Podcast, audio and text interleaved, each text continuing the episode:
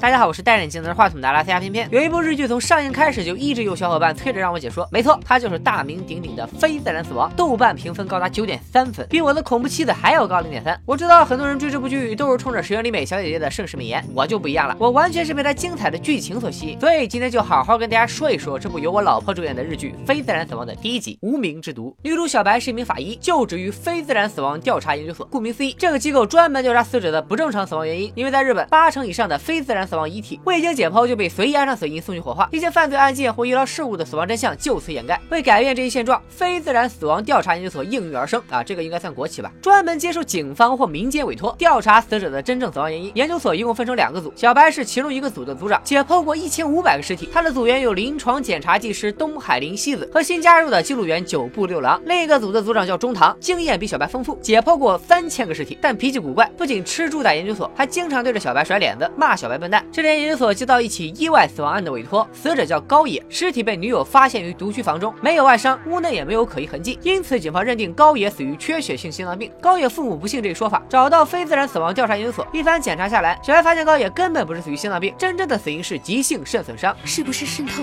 小白怀疑高野是中毒而死。此时，研究所所长神仓也提供了一个线索：高野的同事油果小姐在高野死亡的第二天，也在独居的家中去世，同样没有外伤，家中也没有可疑痕迹。这难道是连环投毒杀人案？随后，小白带着助手西子和九部来到油果母亲家调查，得知油果患有哮喘，警方定义油果是哮喘突发导致呼吸困难而死。回去的路上，小白和西子因为油果小姐草草火化不能验尸，开了两句玩笑。九部听到以后就有点不乐意了，认为解剖法医根本不把人当人看。虽然他现在只是一个小小的法医助理，但他可是立志要成为临床医生的男人。小白虽然成天。和尸体打交道，工作多没提成，别人休假他加班，但小白竟然还有一个很暖很爱他的男朋友，也是，毕竟颜值在这摆着呢。两个人已经处到了要见双方家长的阶段。小白的母亲听说要见未来女婿，很是兴奋，自己的老闺女终于能嫁出去了。但这时小白的弟弟说了一句：“その男さ、姉ちゃんのこと知ってんの？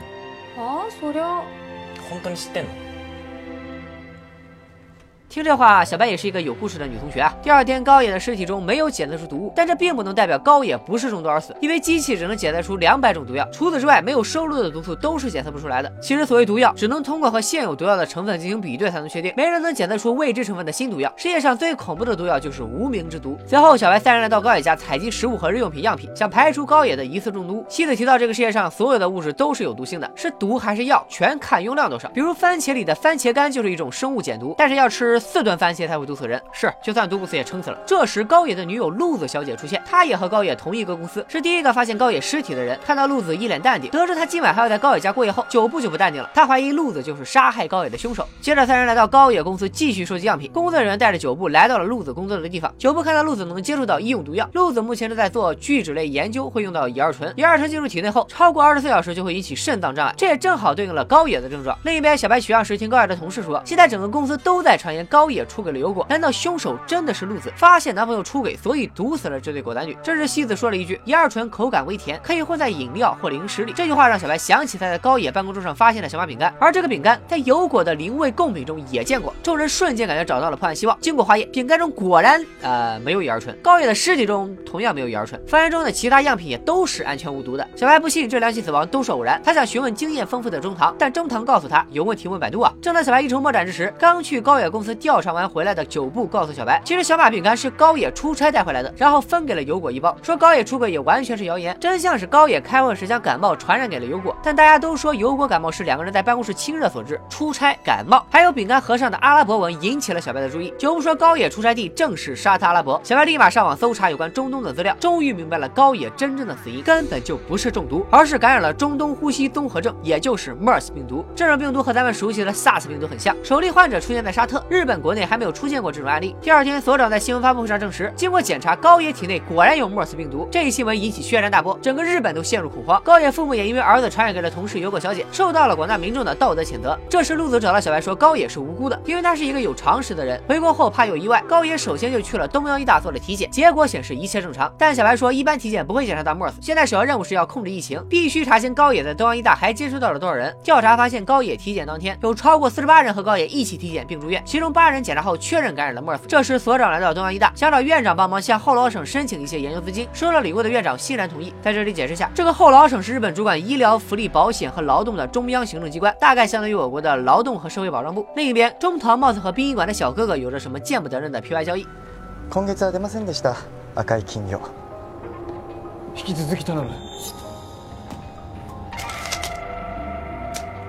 不过，中堂从小哥哥那里得知，最近东央医大的死亡人数突然增多。而小白在安慰鹿子时，意外得知，鹿子和高野在高野出差回国后的当天晚上为爱鼓掌，彼此交换了大量的体液，后来才去了医院体检。但鹿子却并没有感染病毒，这让小白不得不推翻此前所有的判断。或许高野并不是在沙特感染的病毒，而是在去东央医大体检的时候感染的。因为东央医大就设有冠状病毒研究组，高野有可能真的只是一个无辜的受害者。所长听到这里，连忙说道：“如果没有证据，这次就睁一只眼闭一只眼算了。”这时中堂拿出证据，统计显示，东央医大在高高野体检前死。亡人数骤升，其中有十八个患者死于旧疾并发的肺炎、肾功能不全和急性呼吸衰竭，这些症状很像是感染了莫斯病毒。但小白说这些不能当做直接证据，毕竟这些死者有可能在生前接触过高野，而且现在都已经火化了。此时中堂补充道，真正的证据是第十九个死者，他因糖尿病住院，病情加重后没有住进 ICU，却遭到了隔离，最终在前天去世。也就是说，他从来没有接触过高野。如果能从他身上检测到莫斯病毒，就能证明高野的清白。可惜现在离遗体火化的时间还剩不到半小时。接着，酒部带着小白上演了一番生死时速，终于赶在最后时刻关闭了火化炉，正当。死者家属同意后，小白从遗体中果然检测到了 MERS 病毒，并向国立传染病研究院递交了检查资料。经过检查，就能确定病毒感染的具体时间。在铁证面前，东阳医大的院长最终服软。小白希望院长能开发布会还高野一个清白，也是给上代人士的高野父母一个交代。处理完这件事后，小白赶紧往饭店跑。原来今天就是小白见男朋友父母的日子，可惜小白还是迟到了。男朋友的父母早已经离开，男朋友还说相处三年，他一直感觉和小白有距离感。最终，小白和男朋友遗憾的分了手，后来才嫁给了偏偏。小白他妈知道女儿分手后十分不解，但小白弟弟道出了真相。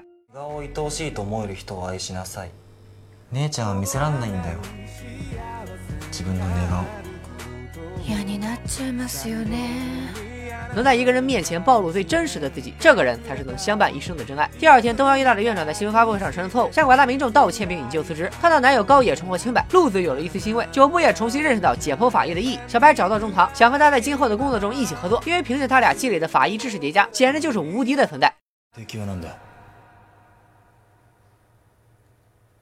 不条理なし好了，以上就是《非自然死亡》第一集的全部内容。这集可谓是一波三折，层层翻转。片名《无名之徒》很容易让大家在一开始以为是高野出轨，所以被女朋友毒杀。但最后的结局落到了院长为隐瞒错误，嫁祸死者而造成无辜人死亡的行为，和散播无名之毒一样。而吃瓜群众和键盘侠们在事情还没有查清之前，就开始谩骂攻击受害者的家属。这种网络暴力同样是一种迅速扩散、杀人诛心的无名之毒。归根结底，这无名之毒的毒瘤还是在人性上。其实仔细观察就能发现，非自然死亡并不满足于每集这样一个简单的拷问人性或者追杀破案的小故事。从第一集中暴露出的。细节可以猜到，导演在小白和中堂身上做了一个大局。第一集最后，九部接到了朋友康健的电话，得知小白的真名是姓雨宫，是被收养的。多年前，小白一家三口集体烧炭自杀，只有小白一个人活了下来。小白一家为何要自杀？又是如何被现在的家庭收养的呢？中堂也是一个有故事的男同学。红色金鱼到底指的是什么？他为何要一直睡在研究所的解剖台上？又是如何变成了现在这样的臭脾气？相信这些坑都是串联起整部剧集的关键线索。想知道答案的小伙伴可以订阅片片的新专栏。和我的恐怖系列一样，这次还是一次性放出剩余的九集，让你一口气看看完这部九点三分。的精彩日剧，那么